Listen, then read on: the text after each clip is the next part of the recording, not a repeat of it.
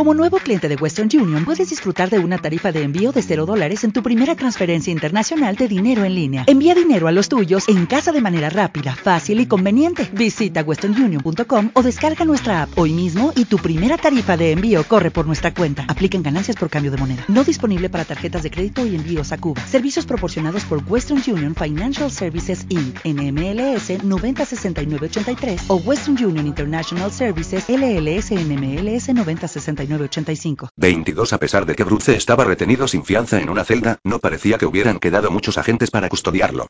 La comisaría se hallaba sumida en el caos. Todos los policías disponibles se habían desplazado al Gotham City Concert Hall, y los que se habían quedado corrían de aquí para allá, respondían a la avalancha de llamadas o se quedaban mirando horrorizados las imágenes de los informativos. Desde su celda, Bruce oía el barullo. Por mucho que se esforzara, solo conseguía atisbar de refilón una de las teles. Ya era tarde, casi medianoche, y la gala habría debido encontrarse en pleno apogeo. En cambio, lo que iba a ser una noche de homenajes y celebración se había convertido en la toma de rehenes más importante de la historia de Gotham City. Bruce recorría la celda de arriba abajo. No había tenido mucho tiempo para hablar por teléfono con Alfred. Habría sido demasiado arriesgado decir cosas de más, con los agentes apostados junto a la cabina. Pero a su tutor, como de costumbre, le había bastado con una explicación somera. Bruce no tenía ni idea de qué haría si se veía frente a frente con Madeleine. Si todo aquello era responsabilidad de ella, una conversación no la detendría. No podía dejar de pensar en cómo lo había mirado, en su expresión cuando había dicho, de las tragedias salen dos tipos de personas y tú eres de los que resplandecen con más fuerza. Tras el confuso laberinto de sus gestos y sus actos, había una parte de Madeleine, aunque fuera insignificante, que de verdad sintiera lo que decía. Bruce entornó los ojos y reflexionó con suspicacia. Necesitaba saber por qué le había hecho aquello. Tenía que sentarla en el banquillo, ante la justicia. Y lo más importante, debía detenerla antes de que los Nightwalkers hicieran daño a más gente. Aquella certeza le quemaba por dentro, como una llama oscura. Otro coche, mandad otro coche patrulla. Se oyó gritar a alguien a pesar del ruido de pisadas que resonaba en los pasillos. No hay tiempo. Los androides han abierto fuego y... Los androides han abierto fuego. Le dio un vuelco el corazón. Los Nightwalkers habían saboteado todas las unidades de hada de la gala, transformándolas en máquinas de matar. Si conseguían si Madeleine conseguía reprogramar los que había en Mainetech, o tomar el control de las demás armas, la policía de Gotham City no podría con todo. Alfred, vamos. Murmuró Bruce. La inspectora Dracón pasó corriendo ante la celda. Al verla, Bruce se puso a gritar. Inspectora. Inspectora Dracón. Ella volvió sobre sus pasos y lo miró, con ojos destellantes. Déjeme salir. Chilló Bruce. La ayudaré a llegar al Gotham City Concert Hall. ¿Puedo ir? Quieto, Bruce. Le gritó ella. Aquí estás a salvo. Bruce la vio correr pasillo adelante, tras los agentes y seguida por su propio equipo. A medida que se sucedían las imágenes del caos en las pantallas, la comisaría fue quedándose en silencio. La mitad de las lámparas se habían apagado, y solo quedaban los agentes que no estaban de guardia, concentrados en las pantallas y los teléfonos. Bruce se aferró con fuerza a los barrotes, cerró los ojos, bajó la cabeza y se dejó caer lentamente hasta quedarse en cuclillas junto a la puerta del calabozo. ¿Cómo podían haberse torcido tanto las cosas? Gracias oyó decirle a Harvey Dent. Vengo a ver a mi padre. Se quedó anonadado cuando Harvey entró en la zona de las celdas, seguido de un agente que se apresuraba tras él. Harvey no miró directamente a Bruce, pero cuando el policía le señaló una celda al fondo del pasillo, esbozó una amplia sonrisa. Perfecto, desde aquí puedo ir solo. Gracias, señor. De nada, chaval. Tienes diez minutos. El agente se alejó, distraído por el caos que reinaba en la oficina. Harvey. murmuró Bruce en cuanto su amigo posó la vista en él. Bruce susurró, y se acercó a la reja. ¿Con qué estás aquí? ¿Qué haces en este lugar? preguntó Bruce. Su amigo se acercó a los barrotes y se aferró a ellos. ¿Has venido a ver a tu Harvey esbozó una leve sonrisa. Por fin lo he denunciado, explicó. Lo han detenido. Bruce se quedó atónito y no pudo evitar sonreír brevemente. Después de tanto tiempo, su amigo le había plantado cara a su padre. ¿Has denunciado ya a tu padre? ¿Lo tienen aquí encerrado? Harvey asintió. Ajá. Pero no he venido a verle a él. Era la excusa perfecta para que me dejaran pasar.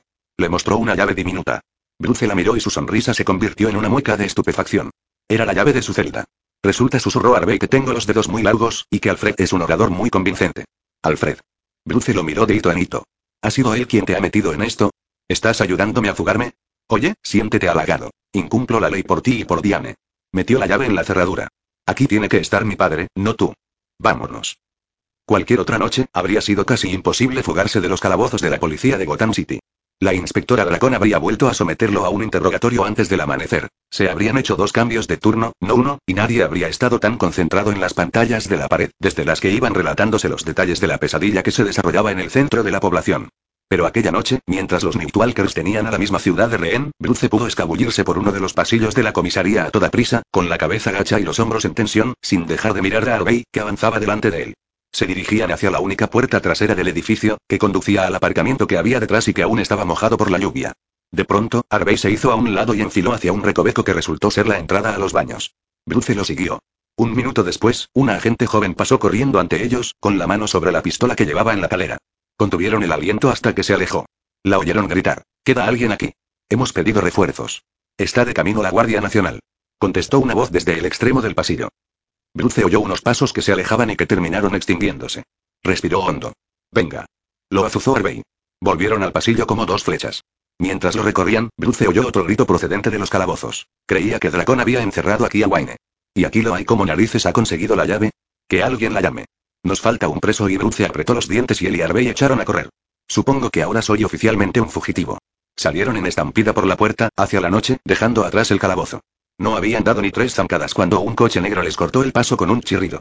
No era el vehículo majestuoso al que Alfred lo tenía acostumbrado cuando lo llevaba. Bruce reconoció que era de Wynetech, estilizado, bajo y negro, cuya superficie se fundía con la misma noche. ¿Os llevó? preguntó Alfred. Bruce no pudo por menos que sonreír. Se subió en el coche a toda prisa, igual que Harvey. Apenas había cerrado la puerta del copiloto cuando Alfred pisó a fondo el acelerador y se alejaron a toda velocidad del aparcamiento. Por el retrovisor, vieron a la agente joven del pasillo, que salió de la comisaría justo a tiempo para verlos desaparecer. Toma las curvas más despacio, Alfred acertó a decir Bruce cuando doblaron una esquina, con los neumáticos chirriando contra el asfalto, y enfilaron por el túnel de la autopista. Alfred soltó una risita. Aún llevaba la cabeza vendada y una pulsera médica en la muñeca. Los coches de Wynetech no han sido pensados para tomar las curvas con calma, señor Wayne. Y luego te preguntas por qué soy como soy y Bruce sentía el estómago pegado a la espalda. Ni siquiera en su Aston Martin había conducido nunca como lo hacía Alfred ahora. Fui miembro de la Royal Air Force, señor Wayne replicó secamente su tutor. Al menos tengo excusa. Que uno pueda hacer algo no significa que deba hacerlo. Espero que no lo saque a relucir la próxima vez que salga a correr por ahí. Trataré de no hacerlo, contestó Bruce, agarrado a los bordes del asiento. Sentado detrás, Harvey tenía la cara verde. ¿Por qué has accedido a rescatarme, Alfred? Daba por sentado que te negarías en redondo. Por el peligro y todo eso. Pobre de usted, hacerse amigo de esa Madeleine, dijo Alfred mientras tomaba otra curva. Y que lo digas más, cuyo Bruce. Lo de pobre es literal. Me ha llegado un aviso del banco hace media hora. Ha habido movimientos sospechosos en sus cuentas. ¿Sospechosos? Las palabras se le congelaron en la boca cuando Alfred le pasó un teléfono con un resumen de su situación financiera. Por lo visto, la organización a la que pertenece cierta persona precisaba una inyección de fondos, comentó su tutor. Bruce contempló tres de sus antiguas cuentas, las que tenía antes de cumplir los 18, que arrojaban un balance de cero. Las tres estaban completamente vacías. Se le secó la garganta. Madeleine. Mierda. Murmuró Harvey, mirando desde el asiento trasero. Más mentiras, más engaños. Nada de lo que Madeleine me dijo en Arkham era cierto. Había estado todo el tiempo detrás de sus activos. Y cuando Bruce había decidido ablandarse y abrirse a ella, lo había mandado de una patada al calabozo y le había robado su dinero. Igual que los Nightwalkers. Igual que habían hecho con cada una de sus víctimas, antes de matarlas y lo cual significaba que ahora irían a por todo lo que representaba Wayne Industries, si es que aún seguían el patrón empleado con los anteriores. Irían a por las nuevas cuentas a las que acababa de acceder Bruce, donde estaba el grueso de su fortuna familiar. Señor Wayne, con el debido respeto intervino cortésmente Alfred, que me aspen si permito que el legado de sus padres acabe en manos de un puñetero genio criminal. Bruce tragó saliva e intentó canalizar su rabia en actuar. Céntrate. Piensa. Le vino a la mente Lucius, que se encontraba entre los rehenes, en la gala. ¿No había desarrollado Lucius un nuevo sistema de seguridad para mis cuentas nuevas? Pensó. Se irguió en el asiento. El sistema de seguridad de las nuevas cuentas. Por eso Madeleine aún no les había puesto las manos encima. Quizá lo estuviera pasando mal tratando de romper todas las barreras que Lucius había levantado. Quizá hay una nueva idea afloró en la mente de Bruce. Alfred, tengo que pedirte que me ayudes un poco más, dijo. Y también tú, Harvey. Casi esperaba que su amigo vacilase, pero este ni pestañeó. Dime qué necesitas. ¿Tienes un plan? Bruce asintió con aire grave. O al menos el comienzo de uno. Harvey, quiero que avises a la policía. Diles que no abran fuego contra los androides. Que no se acerquen. No sé qué les harán Madeleine y los Nightwalkers a los rehenes si la policía trata de avanzar. Que se queden en su sitio, ¿de acuerdo? Si hace falta, los retendré personalmente, prometió Harvey, inclinándose y aferrándose al reposacabezas de Bruce. Saca a Diane y sal tú mismo, también. ¿De acuerdo? Tú igual. Se sonrieron. Alfred se desvió hacia la acera y Harvey bajó del coche y echó a correr en dirección a las luces parpadeantes, sin mirar atrás. Bruce lo miró alejarse, y luego se volvió hacia Alfred. Hay que parar en boxes. ¿Dónde? En Wynetech. Alfred le lanzó una mirada recelosa. Lucius diría que ninguno de los prototipos está listo para usarse. Y me lo dices tú, que vas al volante de este coche. Lucius está retenido a punta de pistola en el auditorio, replicó Bruce. Creo que nos perdonará. No podrá si no sale usted vivo de esta. Alfred, venga. Esbozó una fugaz sonrisa. ¿De qué vale ser multimillonario si no me lo paso bien de vez en cuando? Al ver la expresión de su tutor, añadió. Debo hacerlo. Y lo haré con tu ayuda o sin ella. Pero, si me ayudas, tendré más posibilidades. Alfred negó con la cabeza. Supe que me daría usted quebraderos de cabeza cuando prendió fuego por accidente al cobertizo del jardín con un soplete. ¿Lo recuerda? Tenía usted 13 años. Han pasado cinco y aquí estamos, yo como cómplice de un fugitivo y prestándole ayuda. Bajó la voz. Mi trabajo consiste en protegerlo, señor Bruce. Y si eso implica asegurarme de que no hace nada descabellado a mis espaldas, que así sea. Cuando llegaron a la puerta trasera de Wynetech, nadie salió a recibir a Bruce. Solo la luz de dos farolas les dio la bienvenida. Bruce bajó el primero del coche, de un brinco. Mientras Alfred hacía lo propio, el joven llegó a la puerta y colocó la mano sobre la pantalla de seguridad. Que se abra, por favor, rogó en silencio. Sonó un pitido, se encendió una luz verde y la puerta automática se abrió. Bruce suspiró aliviado. Dentro, la luna iluminaba el suelo en tiras plateadas. La sala, cubierta por un techo en forma de cúpula, estaba bañada en una oscuridad azul. Llegaron al final del pasillo, donde los aguardaba otra puerta automática. Bruce volvió a poner la mano sobre el lector, pero este se iluminó de rojo. Las puertas no se abrieron. No funciona. Masculló. Permítame, intervino Alfred poniéndose al lado de su protegido. Colocó la palma de la mano sobre el artefacto y presionó. Lucius no le habrá dado aún acceso a esta sala. El panel se puso verde y la puerta se abrió, franqueándoles el paso. Bruce recorrió a toda prisa los pasillos, escrutando cada uno de ellos, hasta detenerse ante una vitrina de cristal que protegía el traje de seda metálica. Trabazón reforzada. Es como una malla microscópica, había dicho Lucius, y también. Aún está en fase de validación. Sin embargo, le sería útil y mejor que nada. Echó una mirada a Alfred, que asintió. Lucius, perdóname, murmuró Bruce, y de un codazo, rompió la vitrina. Una lluvia de cristales cayó sobre ellos. Con cuidado, Bruce descolgó el traje de su percha y siguió recorriendo los pasillos. ¿Este es su plan? Preguntó Alfred, incrédulo, justo cuando Bruce se paraba ante otra hilera de estanterías con dardos guiados por láser. Armarse con un arsenal de artefactos experimentales y secretos, de su propia empresa, y dirigirse al auditorio. ¿Usted solo? Exactamente, admitió Bruce. Sacó de sus fundas unos cuantos dardos metálicos y los metió con cuidado en la mochila. Si se te ocurre una idea mejor estaré encantado de escucharla. Alfred suspiró y Bruce prosiguió. Se hizo con un gancho extensible en miniatura y una esfera pequeña, que metió también en la mochila.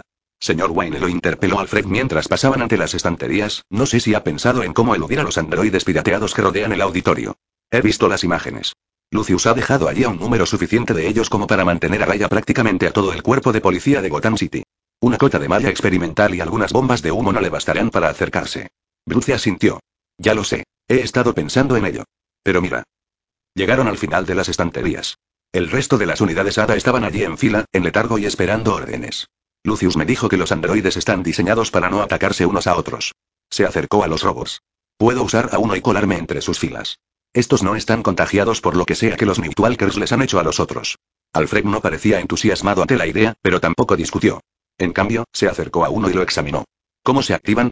Bruce sacó su móvil, lo desbloqueó y encendió la aplicación que había descargado Lucius. Alfred, déjame tu teléfono. Cuando se lo dio, instaló en él la aplicación y pulsó una tecla. Los ojos del hada más cercano se encendieron al instante, azules y brillantes. Apuntaron en dirección a los dos y se quedaron fijos en Bruce. Hola, Bruce Wayne saludó. Se quedó quieto, esperando órdenes. Tengo que hallar la manera de entrar en el Gotham City Concert Hall, murmuró Bruce. Alfred frunció el ceño. Señor Wayne, he llegado hasta aquí gracias a ti, Alfred. Este negó con la cabeza, pero luego dijo: El Seco Financial Building está cerca del auditorio. Wayne Industries financia la construcción de los sótanos, que se hallan conectados con los pasadizos subterráneos que recorren la ciudad. No está acabado aún, pero probablemente sea practicable. Bruce dio su aprobación. Perfecto. Servirá. ¿Y luego qué, señor? Preguntó Alfred mientras observaban cómo el androide movía la cabeza siguiendo sus más leves movimientos. ¿Está usted seguro de todo esto? No estoy seguro de nada, admitió Bruce. Se colocó la mochila a la espalda. Pero no dejaré que Madeleine se salga con la suya. Y solo puedo evitarlo si me presento allí en persona. ¿No te encantaría tener 100 dólares extra en tu bolsillo? Haz que un experto bilingüe de TurboTax declare tus impuestos para el 31 de marzo y obtén 100 dólares de vuelta al instante. Porque no importa cuáles hayan sido tus logros del año pasado, TurboTax hace que cuenten. Obtén 100 dólares de vuelta y tus impuestos con 100% de precisión. Solo con Intuit TurboTax. Debes declarar para el 31 de marzo. Crédito solo aplicable al costo de la presentación federal con TurboTax Full Service. Oferta sujeta a cambios o cancelación en cualquier momento.